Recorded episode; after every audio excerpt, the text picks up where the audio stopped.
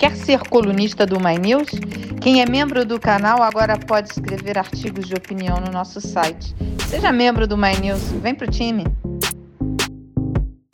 Olá, bem-vindos e bem-vindas ao Quarta Chamada. Eu sou Marilis Pereira Jorge e estou aqui, como sempre, na companhia de Juliana Braga e Mara Luque. E hoje a gente conta também com o auxílio luxuoso do advogado Augusto Botelho e da vereadora de São Paulo, Érica Hilton.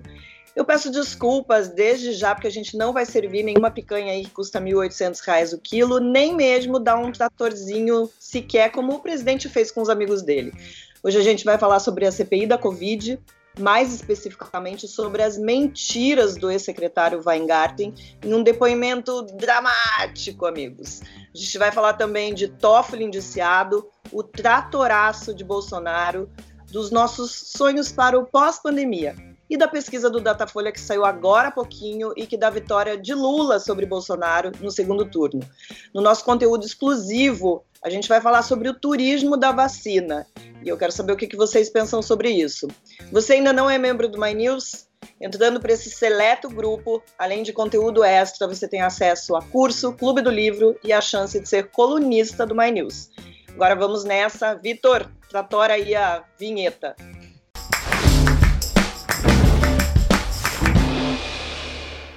Quem estava com saudades do fogo no parquinho do Big Brother pôde matar a saudade hoje na CPI da Covid.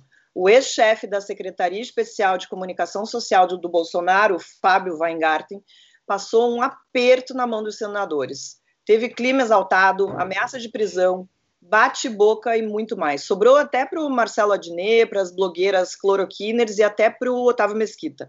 Mas o que pegou mesmo foram as mentiras do secretário. Ele se contradisse sobre as propagandas da SECOM sobre o tratamento precoce, e o que mais irritou foi quando ele negou o que ele disse à revista Veja. Para a revista, ele chamou o Ministério da Saúde de incompetente. E hoje, ele negou que estivesse se referindo ao Pazuello. Enquanto ele conversava com os senadores, a revista Veja publicou o áudio da entrevista. Vamos ouvir esse trecho? Foi negligência ou é, é, incompetência? Incompetência. Incompetência. Quando você tem um laboratório americano com cinco escritórios de advocacia é, apoiando na negociação. E você tem do outro lado um time pequeno, tímido, sem experiência, é 7 a 1 Depois do áudio, Renan Calheiros falou que, por ele, o Weingarten deveria sair preso do depoimento. Ele foi acompanhado pelo senador Contarato, mas o presidente da CPI, o Omar Aziz, preferiu não dar a ordem de prisão, mas disse que vai encaminhar o depoimento ao Ministério Público. Augusto, queria já começar com você, porque a gente viu ali na, nas redes sociais muita gente acompanhando, não só acompanhando a CPI, mas também pedindo ali, numa praticamente numa torcida, pedindo a prisão do Weingarten. Juridicamente faz sentido Bom, primeiro, boa noite a todas e todos. É um prazer enorme estar aqui de novo. Queria dar uma boa noite especial para Erika Hilton, que eu gosto tanto. Uh, pena que nós estamos neste momento em que o beijo o abraço tem que ser virtual, mas sinta-se aqui muito abraçada. Vamos lá. É, tecnicamente, estritamente do ponto de vista jurídico, é possível uma prisão em flagrante num caso como esse. Se politicamente é o mais adequado, se faria sentido naquele momento você dar uma voz de prisão em flagrante, eu tenho uh, um posicionamento de que não. Né? Uh, a, a prisão em flagrante, não que ela não poderia ser usada nesse caso específico, mas ela tem o intuito de cessar a prática de um crime.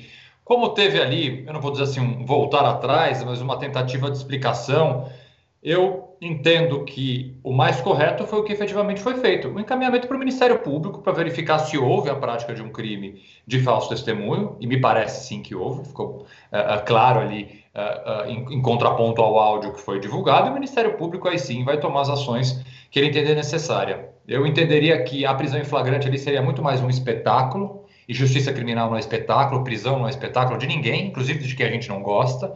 Vamos lembrar que não dá para ser garantista de ocasião, né? não dá para querer a Constituição embaixo do braço para os nossos amigos e o arbítrio para os nossos inimigos. Então eu entendo que a solução da CPI de encaminhar para o Ministério Público foi a mais correta. Isso é uma coisa que a gente tem visto muito, né? As pessoas acabarem deixando a, a emoção ali tomar conta e esquecem, na verdade, do, do que, do, do, que garante o, o Estado de Direito no Brasil.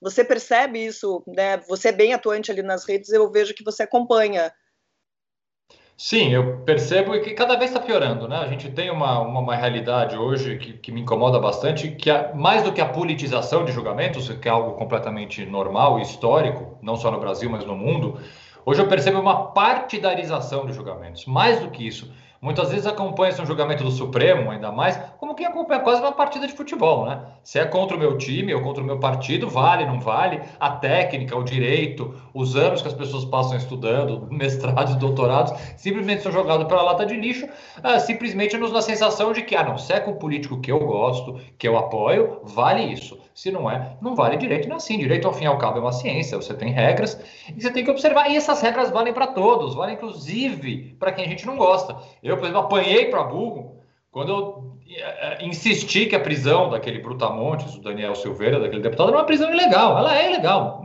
Obviamente, tem análises de juristas que consideram a prisão dele legal. Eu continuo sustentando que a prisão em flagrante dele foi ilegal e dou quem doer. Não é porque é uma pessoa que eu não concordo e que faça aí todas as, as reservas quanto ao posicionamento político e pessoal dele. Pois é, a gente acaba entrando num fla-flu e quem perde é a sociedade. Claro. Em, em, pelo menos dois momentos, o governo mandou emissários à CPI. A primeira, a primeira, na primeira tentativa, foi uma invasão da deputada Carla Zambelli durante o intervalo. Depois, quando o clima esquentou, o senador Flávio Bolsonaro brotou do nada e tumultuou o clima ali, chamou Renan Calheiros de vagabundo, mandou ele se foder.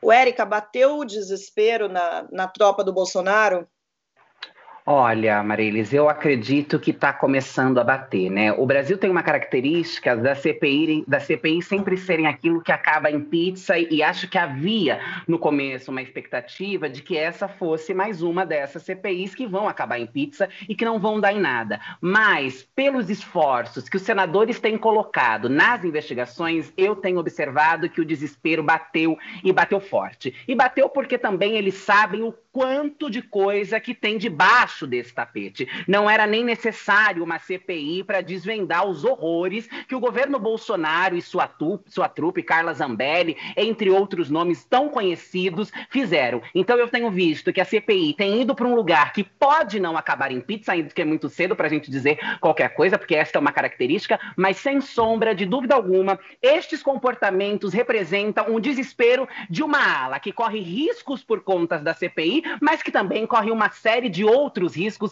não só relacionados à pandemia, né?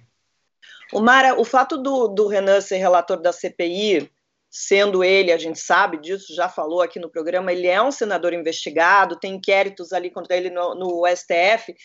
É um trunfo isso, uma, uma espécie de coringa para os bolsonaristas. Toda vez que os bolsonaristas se sentirem acuados, eles vão dar essa cartada, usar essa carta?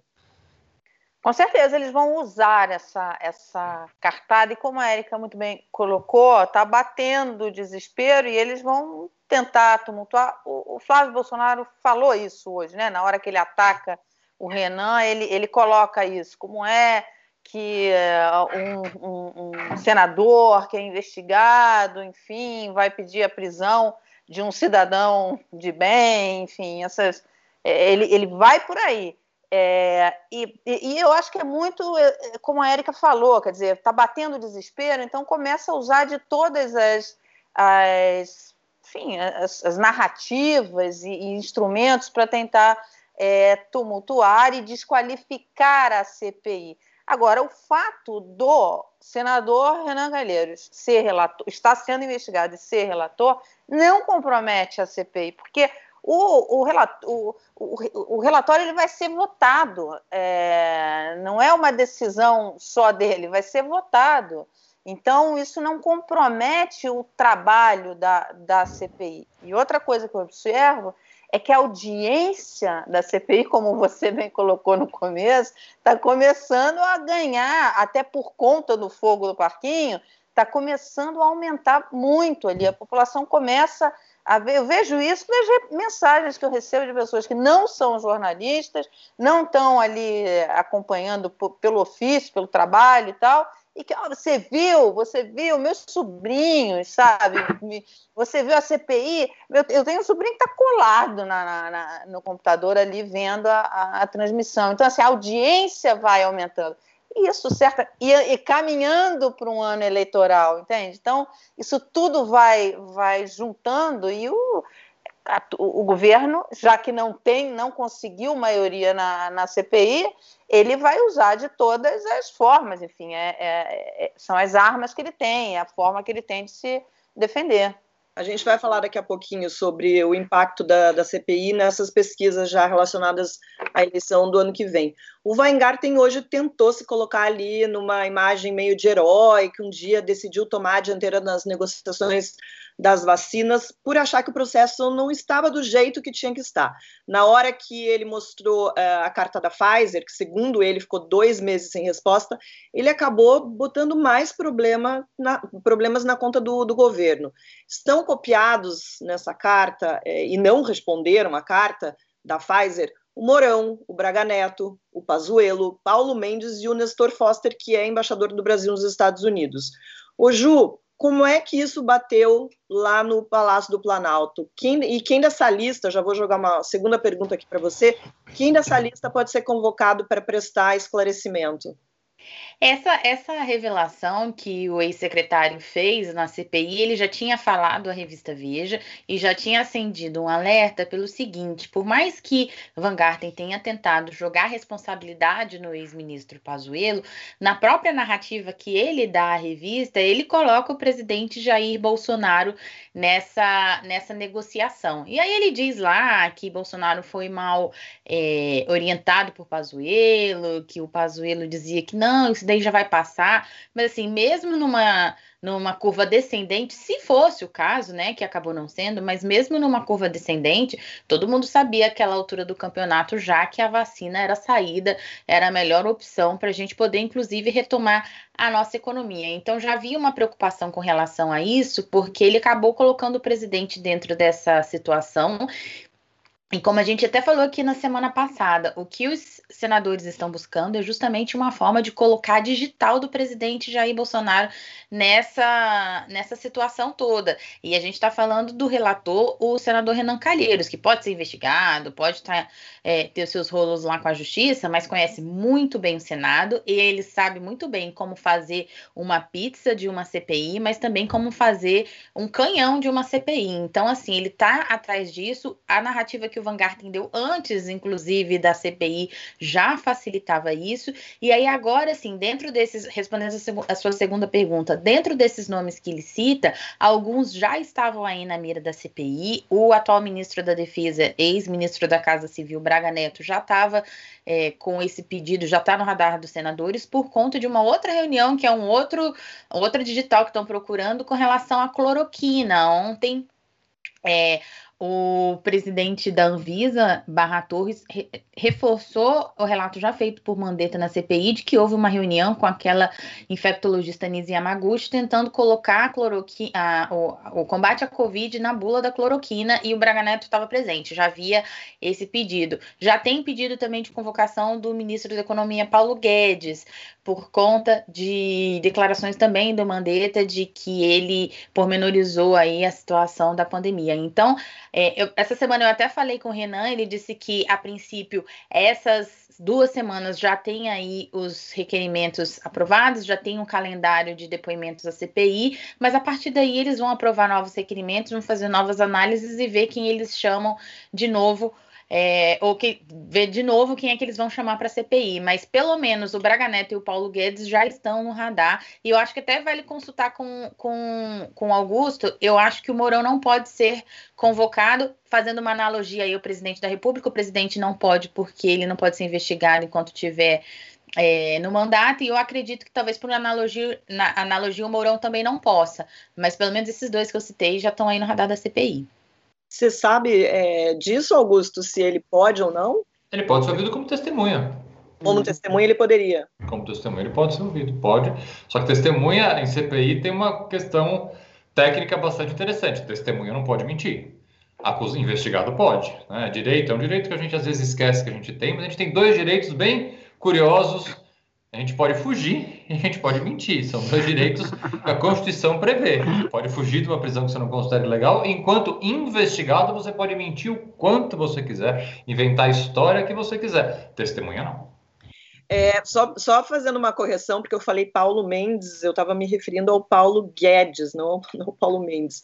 É... Ô Marinês, Marinês, deixa eu só complementar uma, uma coisa no que, a, no que a Ju falou, porque o que eu acho que está ficando claro, que ficou claro, né, assim, muito claro, é que tanto na entrevista como no depoimento do Fábio, é o quanto essa gestão Bolsonaro é amadora e não, não respeita. Porque é o seguinte: o chefe da SECOM avisa ao, presi ao, presidente da República que há um problema no Ministério da Saúde. O presidente da República, ao invés de chamar o ministro e, e cobrar do ministro isso, ele fala com o chefe da SECOM que vai lá e fala com o ministro. Quer dizer, não tem um arcabouço institucional, é toda uma gestão amadora, é uma, uma coisa muito irresponsável. E isso daí, isso daí, a CPI vai deixar isso cada vez mais claro para a gente. É, eu até vou dar um spoiler aqui da, da, minha coluna de amanhã. Eu falo justamente nesse ponto que me chama muito a atenção de que é, foi o chefe da SECOM foi procurado pelo dono da rede TV que foi contatado por uma pessoa, ou seja, a, a, a gestão de uma coisa tão importante que a vacina está na mão de um, o dono de uma empresa privada e do, de um secretário de comunicação, não tem nada a ver com o Ministério da Saúde, então é realmente uma loucura. Mas eu queria voltar só um pouquinho ali, pegando o gancho que a Ju falou da Nise Yamaguchi, sobre essa questão da, da bula, da, da, da cloroquina. Ô, Érica, é, está começando a surgir aí uns nomes aí do, do, chamado Conselho Paralelo, né, que vem sendo citado aí na CPI. E a doutora Nise deve ser convocada pela comissão, a Ju, a Ju gosta de falar que ela gosta de um, de uma, de um holofote, né? O que, que a gente pode esperar desse depoimento desta médica que defende tão ferozmente a cloroquina?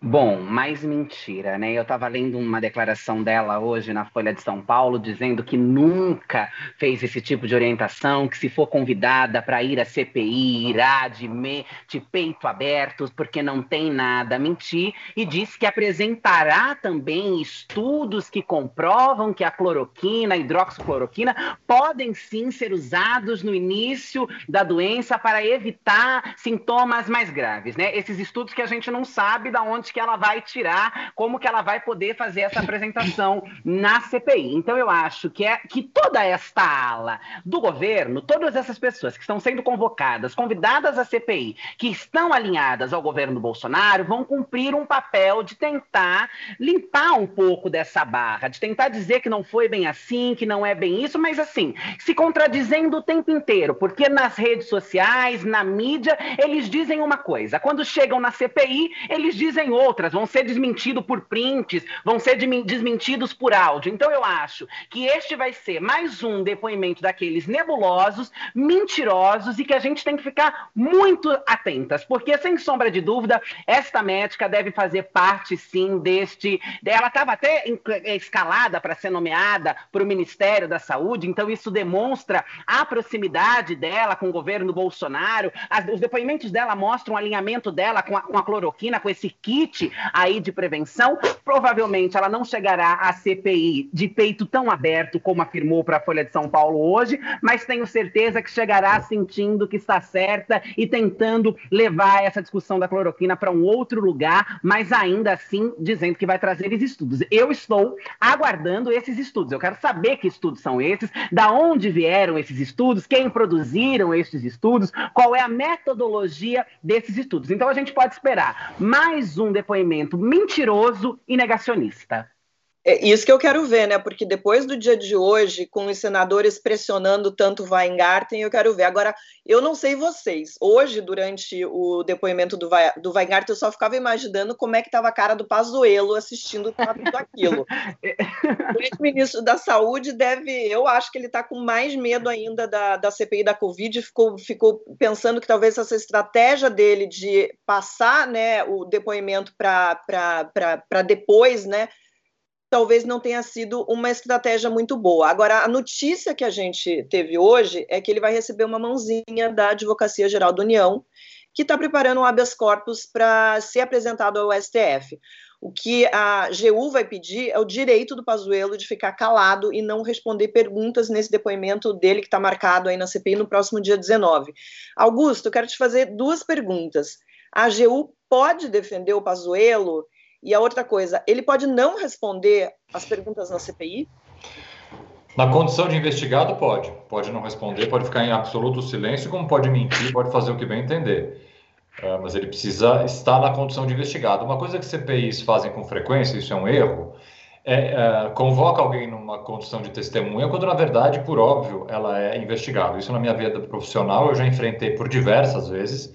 Clientes meus ouvidos em CPI na condição de testemunhas, mas na verdade eram investigados em inquéritos policiais, em ações penais, então evidentemente eles não são testemunhas, eles são investigados e aí a praxe é justamente fazer isso entrar com habeas corpus, que a, o ganho, de, a, a, vitória nesse habeas corpus é uma certeza absoluta, porque é uma, é uma, é uma jurisprudência completamente unânime, pacificada e correta no Supremo, porque esse direito vale para todos nós. Mais uma vez, a gente sempre fica lembrando, ah, mas como ele vai chegar lá e ficar em silêncio? Bom, porque ele pode ficar em silêncio, porque todo investigado, nós aqui, se formos investigados numa investigação injusta, é nosso direito ficar em silêncio, porque é nosso direito não produzir prova que possa ser usado contra a gente. É um direito está previsto na Constituição. Não tem nada de errado. A AGU entrar com habeas corpus, não, não está certo. Mas, gente, é, a AGU entrou com habeas corpus uh, há alguns meses, ou no meio dessa pandemia a gente perde, que já faz um ano, é capaz que já faça um ano, naquele episódio dos atos antidemocráticos, né? Entrou com habeas corpus que tinham lá como pacientes desse habeas corpus os aqueles empresários investigados uh, por incentivarem, por até financiarem atos antidemocráticos. Vamos lá, nós pagamos a defesa dessas pessoas, o que é um completo contrassenso. A AGU também. Bom, a gente tem Ministério da Justiça pedindo instalação de inquérito com base na Lei de Segurança Nacional para quem critica o presidente. Então, neste governo, mas tudo é possível. Augusto, pode fazer uma pergunta? Desculpa Duas. interromper, Marilis, porque o que, que, determina se ele é investigado ou se ele é testemunha? Eu estava até, enquanto você falava, estava tentando localizar aqui nos requerimentos que foram aprovados, se isso vem no requerimento que é apresentado à CPI na hora que ele é aprovado. Como é que a gente sabe em qual, em qual, é, em qual situação ele se apresenta à CPI? Esse pedido da AGU justamente pode ser, por exemplo, para esclarecer essa situação? Não, é assim. Uh, por vezes, na própria intimação, já vem a qualificação de como você vai ser ouvido, como investigado ou como testemunha. Se não vem, tem que se fazer uma construção. Ah, o que acontece na imensa maioria dos casos, que é diferente dessa CPI?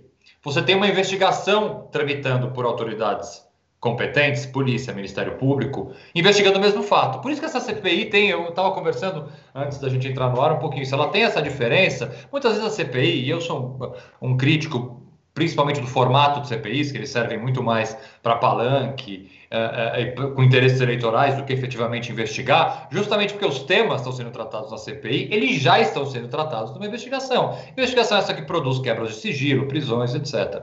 Neste caso, e a gente sabe muito bem por quê, não se investiga a condução criminosa de Jair Bolsonaro no combate à pandemia. Não se investiga porque há diversos pedidos em andamento, a PGR não faz nada, poucas pessoas fazem nada. Então a CPI, esta CPI específica, ela tem esse diferencial positivo de efetivamente estar investigando o que o Ministério Público, o que a polícia deveria estar investigando e não está. Tá? Então vai ser difícil Pazuello dizer, não, olha, tem um inquérito policial que eu respondo aqui que eu sou investigado, tem uma investigação no Supremo, tem uma investigação na PGR, logo eu não posso ser ouvido como testemunha aqui. Mas mesmo assim é possível se fazer uma construção e vamos lá, uh, ele está sendo investigado, ele não é testemunha. Né? Há, evidentemente, uma investigação, como, por exemplo, em relação ao Fábio Weingarten hoje também. Eu até, aqui, sem querer dar pitaco na defesa alheia, eu acho que houve uma instrução errada para ele. Ele deveria ter se colocado na condição de testemunha, perdão, na condição de investigado na CPI, para poder ter os direitos que todo e qualquer investigado tem. Não fez isso, por isso que ele está sujeito a um falso testemunho. Eu até olhei aqui, eu consegui ler, nos, nos, requerimentos não diz se é como testemunha ou se é como investigado. Apesar de haver aqui, né, um inquérito no Distrito Federal que tem como investigado o Pazuello, né? É, então, pronto. É essa analogia que ele vai fazer. Se existe esse inquérito específico que ele está investigado, ele vai falar: eu sou investigado no inquérito, logo na CPI eu quero ser ouvido como investigado. E vai ficar em silêncio, gente. Minha, minha a, a, a previsão é de que ele vai ficar em silêncio. Bom, encerrando aqui a CPI da Covid, a gente pula para a CPI do tratoraço. O senador Roberto Rocha, do PSDB do Maranhão, fez um requerimento para a criação dessa nova CPI. Essa CPI que o, a CPIs que o Augusto tanto gosta. O objetivo é investigar a denúncia do Estadão, do jornal Estado de São Paulo, sobre o orçamento secreto de 3 bilhões do governo Bolsonaro. Como é que funcionava esse esquema? Segundo o jornal, Parlamentares amigos do governo tinham direito de dizer onde seria aplicado esse dinheiro por uma nova modalidade de emendas, onde quem libera a execução do pedido é o relator do orçamento, um parlamentar, e não ministros. O presidente Bolsonaro ontem disse que o tratoraço é uma invenção, chamou jornalistas do Estadão de canalhas.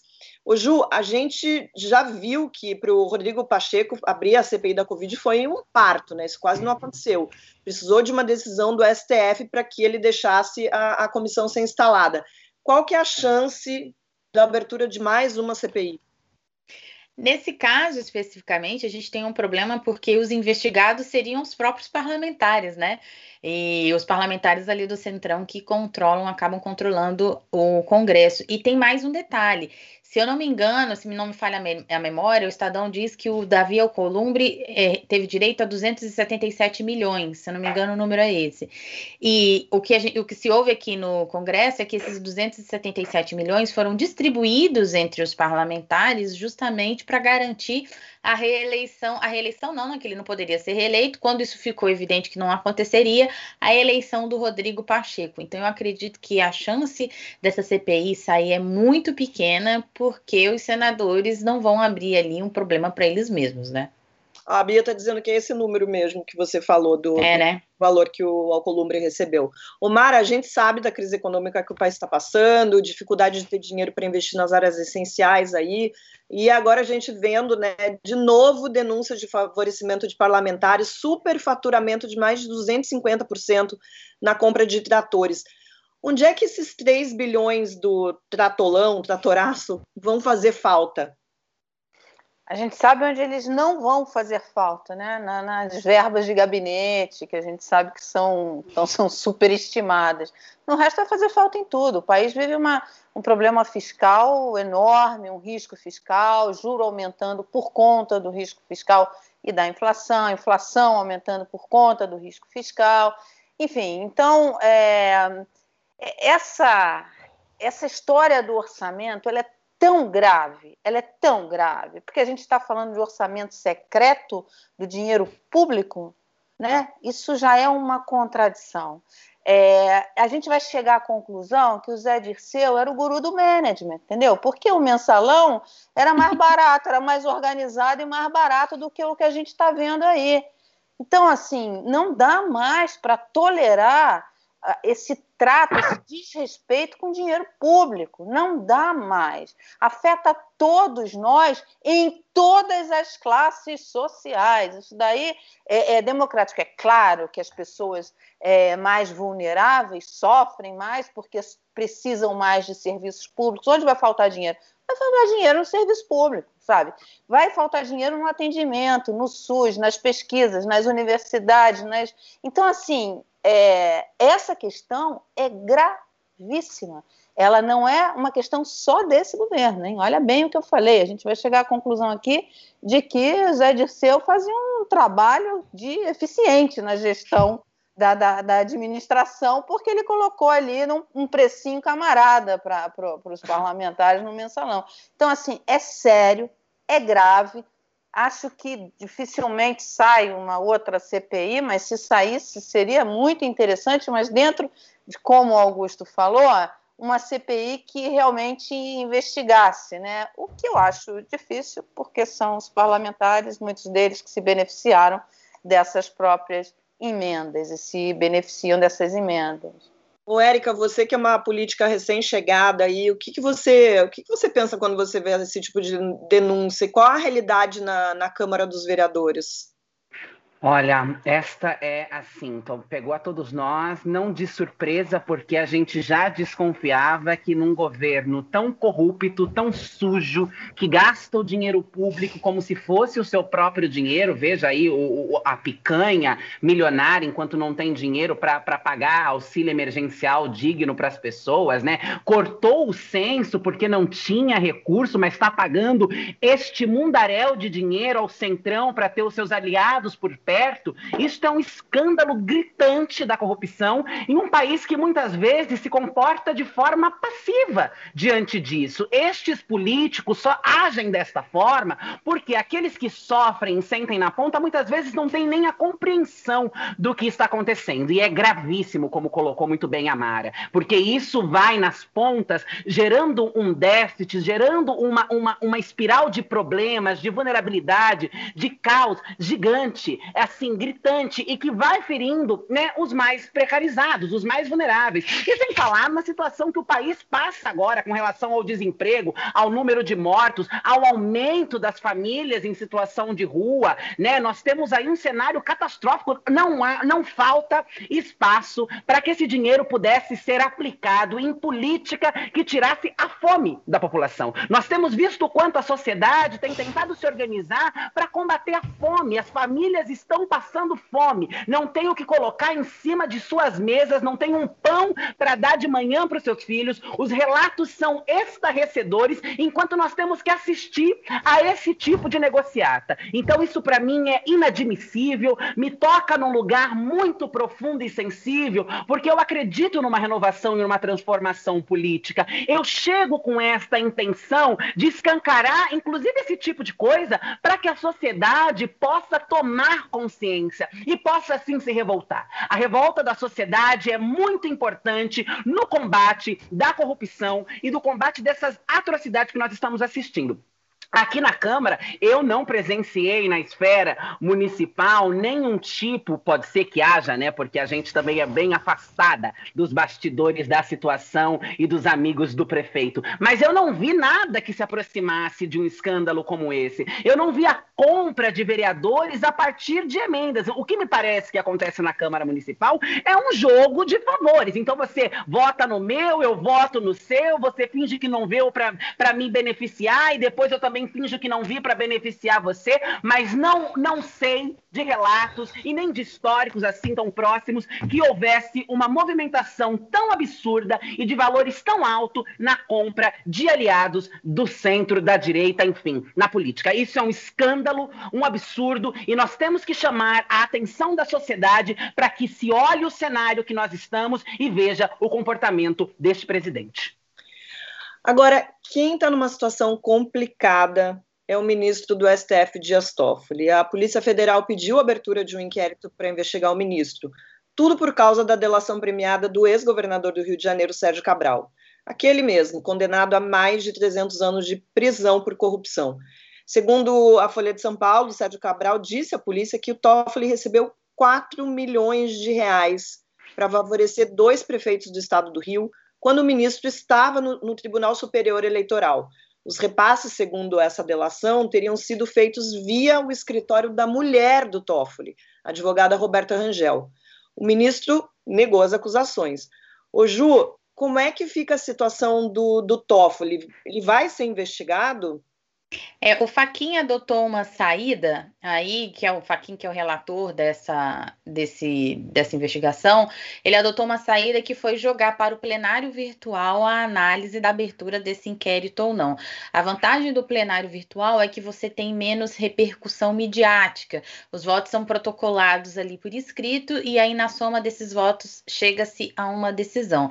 Ele está colocando, na verdade, nesse, nesse, nesse plenário virtual a validação da delação do ex-governador Sérgio Cabral. Há um pedido da PGR para que ela não seja aproveitada, porque essa foi uma, uma delação é, negociada pela Polícia Federal, em uma negociação que, segundo a PGR, na qual o Sérgio Cabral está omitindo valores. Então, por meio dessa, dessa, desse julgamento no plenário virtual, pode ser que eles decidam não validar integralmente a a delação do Sérgio Cabral, mesmo o Supremo Tribunal já tendo referendado aí a possibilidade da Polícia Federal negociar esses, esses acordos de delação, e aí por meio disso a PGR poderia recomendar a, o arquivamento desse inquérito. São processos, são procedimentos diferentes, digamos assim, né? A manifestação da PGR com relação à abertura desse inquérito e a própria e essa validação da delação do Sérgio Cabral. Agora, os ministros dificilmente vão abrir esse precedente para eles mesmos serem investigados dessa maneira. Então, o mais provável é que essa investigação realmente seja enterrada e que isso não vá para frente, com esse possível efeito colateral de anular a, a, a delação do Sérgio Cabral, que cita, é, já, isso já desde o ano passado já foi, já foi vazado aí pela imprensa, cita outros ministros do Superior Tribunal de Justiça, cita ministros também do Tribunal de Contas da União, então pode ser que eles enterrem tudo num julgamento só. O Augusto, vou te pedir ajuda nessa. Se o Toffoli fosse investigado, ele seria o primeiro caso de um ministro do STF nessas condições. Agora, quem é que pode investigar o Supremo e em quais circunstâncias isso pode acontecer? Bom, crimes praticados durante a, gestão, durante o momento. Sim, ministros do Supremo não estão absolutamente blindados a serem investigados, condenados e presos pela prática de qualquer crime. Né? Não são pessoas que têm direitos uh, diferentes dos direitos que nós temos. Essa é a primeira coisa que precisa ficar clara. Segunda coisa que precisa ficar clara é que essa delação do Paulo do Cabral, é do Sérgio Cabral, é uma delação que ela vem já num período histórico, no nosso passado recente, uh, com uma série de obstáculos bastante complicados. Eu sou um crítico uh, a, a, vários métodos utilizados, principalmente pela Lava Jato, na forma de obtenção de delações premiadas. Há um histórico da Lava Jato de uma série de delações premiadas mentirosas, delações premiadas que colocaram pessoas na prisão que depois sequer processadas foram. E essa delação de uma pessoa que pode ser condenada a 300 anos de cadeia uma delação tem que ser vista com muito, muito cuidado, sob o ponto de vista de veracidade das informações ali colocadas. Mais ainda, é uma delação premiada que já foi rechaçada pela PGR. A PGR entendeu que não havia elementos de corroboração, entendeu que essa delação não poderia ter começado a ser feita pela Polícia Federal. Esse não é um trâmite normal, ou seja, já houve um, uma, uma outra negativa por parte do Ministério Público Federal em prosseguir nas negociações dessa delação, justamente porque faltava prova de corroboração, e a Polícia Federal vai lá e faz. Isso há então uma homologação e investiga-se o ministro do Supremo, a Polícia Federal. O mais grave disso, eu não conheço os detalhes uh, da investigação, os detalhes das provas que ele, que ele supostamente teria trazido, então não posso fazer juízo de valor em relação a isso, mas conheço uh, o trabalho e a pessoa do ministro Toffoli há anos. Me causaria um tremendo espanto qualquer coisa semelhante a isso. É um ministro extremamente técnico, honesto. Assim, me causaria um maior espanto que uh, isso passasse próximo de uma realidade, mas acho que o que tem que ser comentado e o que está por trás disso. Porque a Polícia Federal pediu instauração de inquérito, ainda mais se não houver provas de corroboração de uma delação, o que tudo indica que não há investigando um ministro do Supremo, a gente tem aí uma questão muito mais grave do que simplesmente um inquérito policial instaurado ou uma delação que não seja verdadeira, que não tenha provas. Nós temos claramente mais um ataque, mas vamos lembrar, o momento nós já tivemos fogos de artifício sendo atacados no Supremo, ministro sendo agredido nas ruas, petições, até do meu ex-colega de debate, é, é, petições pedindo aí abaixo assinados para impeachment de ministros, uh, pedidos de fechamento da corte. Agora a Polícia Federal instaura uma investigação de uma delação que já passou por vários problemas. Eu acho que assim essa história ela precisa uh, ser acompanhada de perto, porque pode ter coisas bem mais graves do que simplesmente a instauração de inquérito uh, por trás disso. O Augusto, pode ter. Desculpa, Marilis. Fala, Mara. É, pode ter uma sinalização, enfim, um indício de aparelhamento das instituições? Aparelhamento das instituições é uma hipótese. A outra hipótese é, é causar. Gente, assim, eu tenho bastante receio, esse medo só aumenta de uma ruptura institucional. Né? Assim, nós já tivemos momentos em que o presidente, seu entorno e seus filhos já fizeram essas ameaças. Alguns dizem, ah, não é uma cortina de fumaça. Eu sou um crítico dessa postura. Eu não acho. Cortina de fumaça pressupõe inteligência, organização e uma boa administração, coisa que a família Bolsonaro e o governo Bolsonaro não tem. Não tem cortina de fumaça, precisa fazer uma grande estratégia. Eu não concordo com a algumas ainda assim, mas que tudo isso faz parte de um método pensado, organizado de cortina de fumaça, não. Então, é, é, é, me incomoda bastante, me preocupa bastante essas insistentes ameaças de uma ruptura institucional. Bolsonaro fez isso essa semana, novamente. E agora instaura-se, uh, pede-se uma investigação que muito provavelmente, como disse a Juliana, não vai prosseguir, porque aí é um motivo a mais para essa turma bolsonarista, para os infelizmente ainda 30%. Nós vimos aí a pesquisa da XP, temos a pesquisa da Datafolha. Bolsonaro ainda tem uma aprovação assustadoramente alta para o presidente que ele é. Então, o que mais a gente precisa para essa turba ficar mais violenta? Vai lá, o, vai lá o Supremo e diz: olha, não, não vai investigar, então, me preocupa Deixa eu aproveitar para perguntar justamente em relação a isso, porque a, talvez a, a Juba ou você possa, possa explicar. O, o, o Toffoli é um ministro que se aproximou do Bolsonaro no ano passado. É, não causa um estranhamento que pudesse ter alguma coisa, o governo Bolsonaro pudesse estar por trás disso? É, mas é um pouco na linha da, da, da Mara, assim, vamos lá. Pode não, não necessariamente, apesar da Polícia Federal sim hoje estar bastante aparelhada, pode não ser uma iniciativa especificamente, assim, o ministro Toffoli pode ter sido, vamos colocar uma expressão assim, um boi de piranha, por assim dizer. Eu quero atacar o Supremo, eu quero que o Supremo feche essa investigação, porque eu vou ter mais um motivo para essa minha massa de manobra atacar a Suprema Corte. Então, vamos assim, o, o, o, o Toffoli ele foi é, a, a, vítima da vez dessa estratégia maior. Mesmo, eventualmente, eu não sei, eu não sei a, proximidade uh, com o presidente, mas, enfim, obviamente houve aquela foto do abraço e tudo mais, mas uh, uh, ele pode simplesmente ter sido a pessoa escolhida para se atacar a instituição, o Supremo. Eu queria trazer uma pergunta aqui de um membro, antes da gente passar para o próximo assunto. O Alexandre Maron fez uma pergunta que eu tenho é, eu tenho me feito mesmo e tenho visto as pessoas fazerem. Por que, que as perguntas, falando em relação à, à CPI da, da, da, pandemia, por que, que as perguntas dos senadores são tão fracas? Ninguém constrói um interrogatório, ninguém constrói um, um interrogatório, desculpa, estratégia. É que a CPI é, um, é uma coisa política, né? A SCP é um instrumento político. Se você pega ali o iníciozinho, eu estava até conversando sobre isso hoje. Você pega ali as perguntas do Renan, as perguntas do Randolph, que são ali da cúpula, que vão depois produzir esse relatório, são até perguntas que são um pouquinho mais pensadas. Mas passou daí que são abordados primeiros os, os, principais fatos, ali é palanque, entendeu? E é palanque para um lado e para o outro, é palanque para a oposição em situação, e inclusive até essa intervenção hoje do senador Flávio Bolsonaro, que chega ali xingando o senador Renan Calheiros, é lógico que para a base dele é bonito ele xingar o Renan Calheiros. Então, assim, é palanque. A CPI até tem esse objetivo, os senadores que estão ali na cúpula estão focados em alguma medida a, a, a, a desvendar isso daí, mas a, a partir daí todo mundo vai aproveitar ali também aquele holofotezinho para falar para sua base, falar para seus eleitores também, ainda mais a gente lembrando, tem eleição ano que vem, né? É, acaba virando um grande palanque mesmo. Agora, como se o dia do presidente Bolsonaro não pudesse ficar pior, agora no final da tarde o Datafolha publicou uma pesquisa que mostra que o ex-presidente Lula ganharia Jair Bolsonaro de 55% a 32% no segundo turno. Essa é a primeira pesquisa do Instituto desde a anulação das condenações do ex-presidente pelo ministro do STF, o Edson Fachin. O Érica, a, a, confirmação do derretimento do Bolsonaro é, é fruto da, já é fruto da CPI?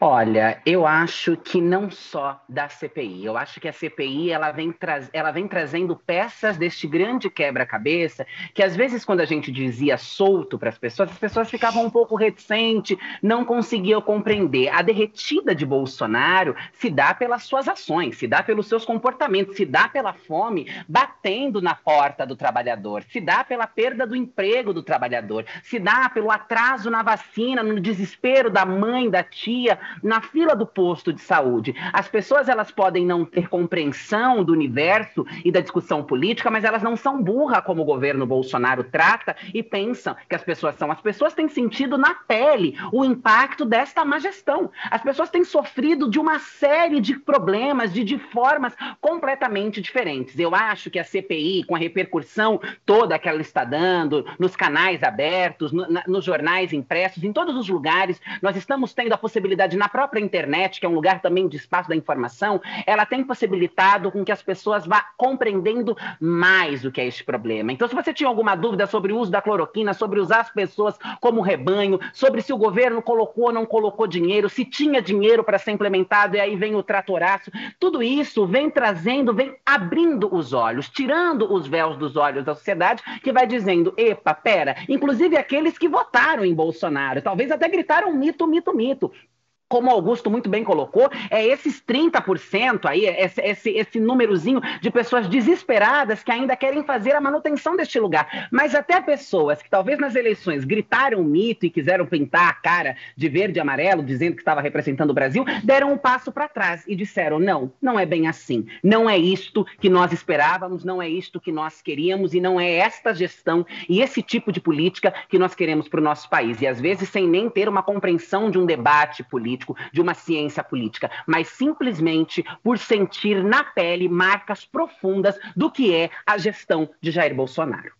Ah, segundo a pesquisa, é, o ex-presidente Lula tem 41% no primeiro turno contra 23% de Bolsonaro. Moro e Ciro Gomes aparecem com 7% e 6%, respectivamente, de, de intenção de voto.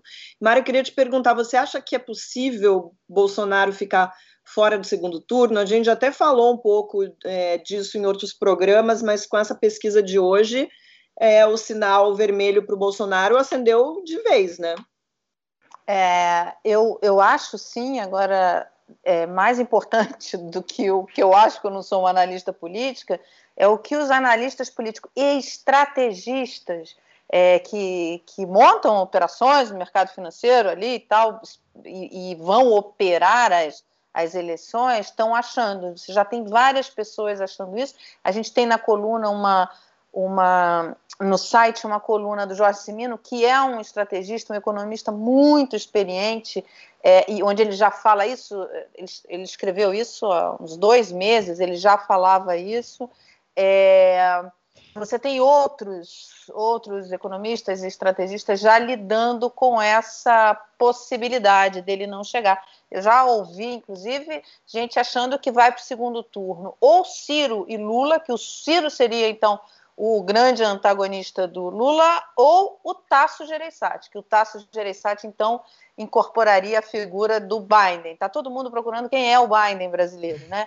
E, e é, é, incrível. E aí, o, qual é o grande desafio do Ciro? O desafio do Ciro é mostrar que ele é uma alternativa equilibrada, né? Porque o Ciro ele fala muito para convertidos.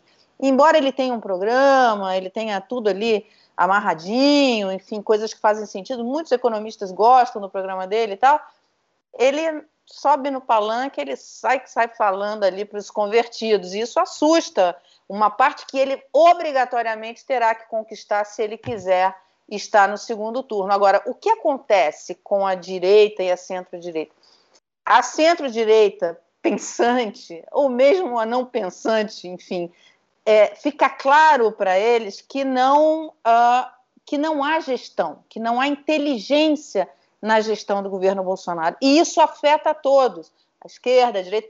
Pequenos empresários, médios empresários sofrem barbaramente com a má gestão do, do governo. Então, assim, o desafio uh, do Ciro Gomes é conquistar essa, essa turma, né? conseguir se mostrar equilibrado. Isso vai depender muito do acordo que ele vai construir, é, principalmente para vice, o acordo para é, com os outros partidos, enfim, para a eleição dele. Agora, que existe claramente um, um, uma vontade ali é, de ter alguém que, que seja minimamente confiável na gestão é, para essa chamada terceira via, para esse Biden, isso está claro. você tem várias declarações de pessoas que votaram no, no, no presidente Bolsonaro e que não votam mais, e hoje não votam mais, por falta de alternativa, vão votar no presidente. Olha só, não estou declarando voto, não estou falando, porque toda vez que eu falo alguma coisa aqui, o pessoal acha que eu voto fulano.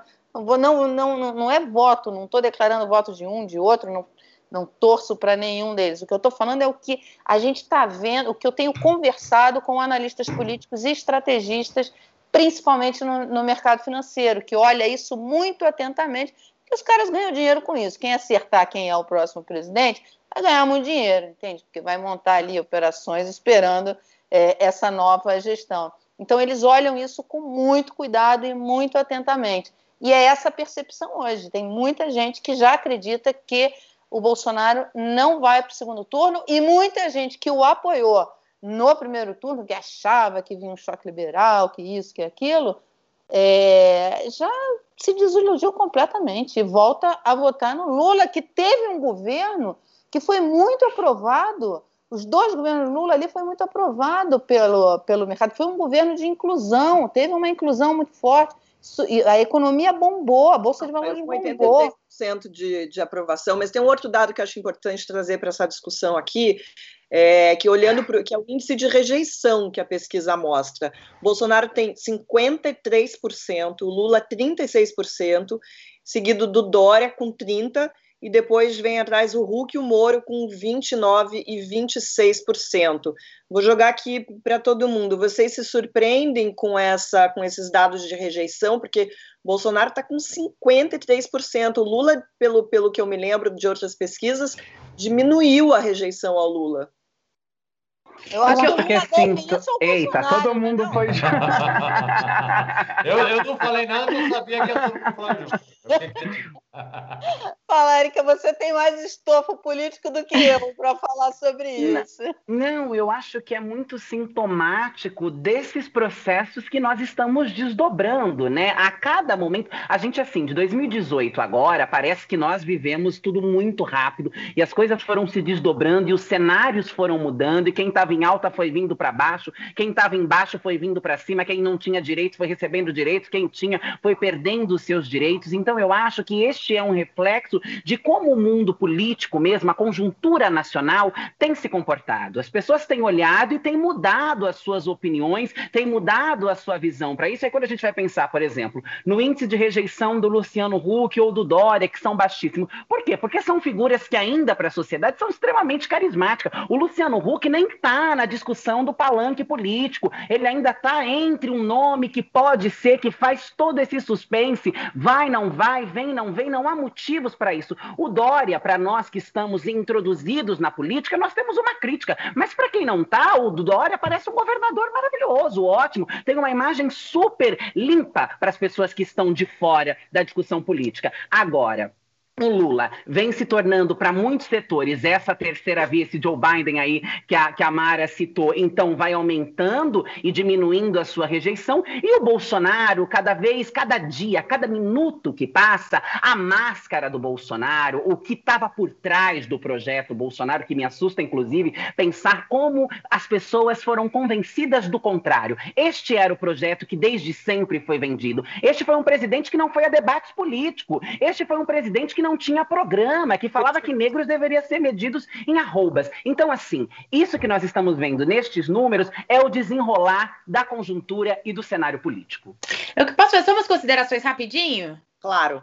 Seguinte, quando a gente fala em rejeição, rejeição é teto. Então, é importante a gente olhar esse dado mostrando que o presidente tem uma rejeição superior à metade da população. Isso é um dado preocupante. A Mara fala sobre essa questão do segundo turno, é, mas o que, o que a gente está vendo é que o presidente Jair Bolsonaro ele não está fora do segundo turno porque cresceu essa terceira via. A gente está vendo, na verdade, uma possibilidade do, do, Lula ganhar em primeiro turno. Essa pesquisa mostra isso. A gente está distante das eleições, a campanha ainda não começou e o presidente, o ex-presidente Lula já está aí com uma intenção de voto que pode colocar ele como vencedor no primeiro turno. Isso era um ponto que eu queria destacar. O outro ponto é o seguinte: essa rejeição do presidente Jair Bolsonaro, se a gente pegar as outras disputas no segundo turno, ele está perdendo para o Ciro e ele está perdendo também para o Dória. E a gente, se a gente pegar essa, essa, essa pesquisa, o Ciro está atrás até do Moro. O Lula acabou desidratando um pouco o Ciro. O Ciro está tentando se posicionar como uma terceira via, mas é, essa, essa pesquisa mostra que o Ciro tinha muito voto ainda na esquerda, que acabou migrando para o Lula com a volta dele ao jogo eleitoral. Mas ainda assim ele ganha do Bolsonaro no segundo turno, ele e o Dória. E eu separei um outro dado aqui da pesquisa que eu acho legal a gente destacar, que é o seguinte: a Mara falou de empresários. 26% dos empresários, segundo Datafolha, apoiam o ex-presidente Lula. Embora o do Bolsonaro, eu não anotei o número aqui, mas eu acho que eram 39%. Ainda segue sendo maior com relação ao presidente, mas já tem 26% dos empresários apoiando o ex-presidente Lula. E tem um outro dado importante que é o seguinte: 35% dos evangélicos apoiando o ex-presidente Lula. Também é um dado importante, mostrando que o Lula está conseguindo, inclusive, furar esse voto e que é considerado muito fiel ao presidente Jair Bolsonaro. É, gente, é, a gente está chegando já no final, então vou trazer esse assunto rapidinho. Essa semana, o primeiro-ministro britânico, Boris Johnson, liberou o abraço no Reino Unido. Liberou também a cervejinha nos espaços internos do, dos pubs, as pessoas já podem entrar para se servir. Já tem grandes shows e festivais sendo planejados, enfim, tudo voltando àquela normalidade que a gente estava acostumado depois que eles enfrentaram vários lockdowns bem é, ferrenhos. Ah, e, claro, uma grande campanha de vacinação. O Reino Unido, ali junto com Israel, são, né, são dois lugares onde a vacinação está sendo feita com, de maneira bastante eficiente. Aqui a gente está muito longe dessa situação, mas a gente já pode pelo menos ir sonhando e planejando aí para quando essa hora chegar. E eu queria saber de todos vocês aí, quem é que vocês vão abraçar primeiro quando vocês puderem. Eu vou abraçar todo mundo, gente. Eu vou abraçar a caixa no supermercado, meu abraçar o porteiro. É uma das pessoas que eu mais vi durante a pandemia, né? Porque aqui no prédio, fazendo pouca coisa, eu, eu vou sair abraçando todo mundo. Eu tava brincando outro dia com meu marido, dá vontade até de sair lambendo poste na rua, né? É tanta falta, é tanta falta de contato que a gente tem que a gente não tem contato nem com o objeto, né? Bom, eu quero muito poder abraçar as minhas avós, porque já faz muito tempo que eu não as abraço, né? Eu, eu vi eu as vi durante a pandemia, mas de uma forma com máscara, distante, e isso é realmente uma coisa muito triste e muito ruim. E, outra, e muito ruim. Outra coisa também que eu quero fazer depois da pandemia é aquele nosso rolê Marilis, que eu não me esqueci, já está pré-agendado aqui na minha agenda, e eu conto cada segundo pelo fim dessa pandemia, e vou dar esse, esse abraço no Augusto também, que a gente não pôde dar agora.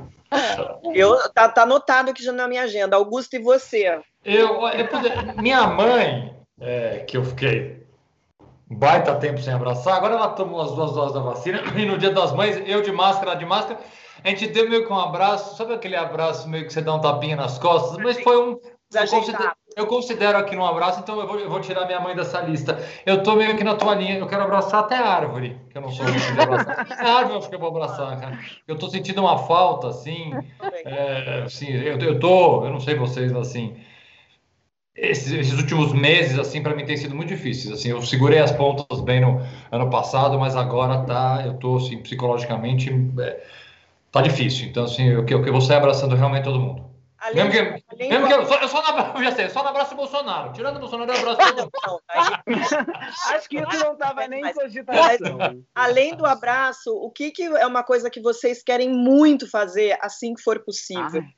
Eu, sabe, eu, eu, eu, eu, quero, desculpa, Ju, eu quero poder ir no mercado, em qualquer lugar, e não parecer que eu tô indo para uma guerra. Eu volto em pânico, em qualquer lugar que eu passe, eu volto em choque, eu volto achando que tem vírus em tudo quanto é coisa, em tudo quanto eu toquei. Esta é uma coisa, eu quero poder sair na rua, tranquila, ir ao mercado, ir a uma loja, ou qualquer espaço, e poder voltar tranquila.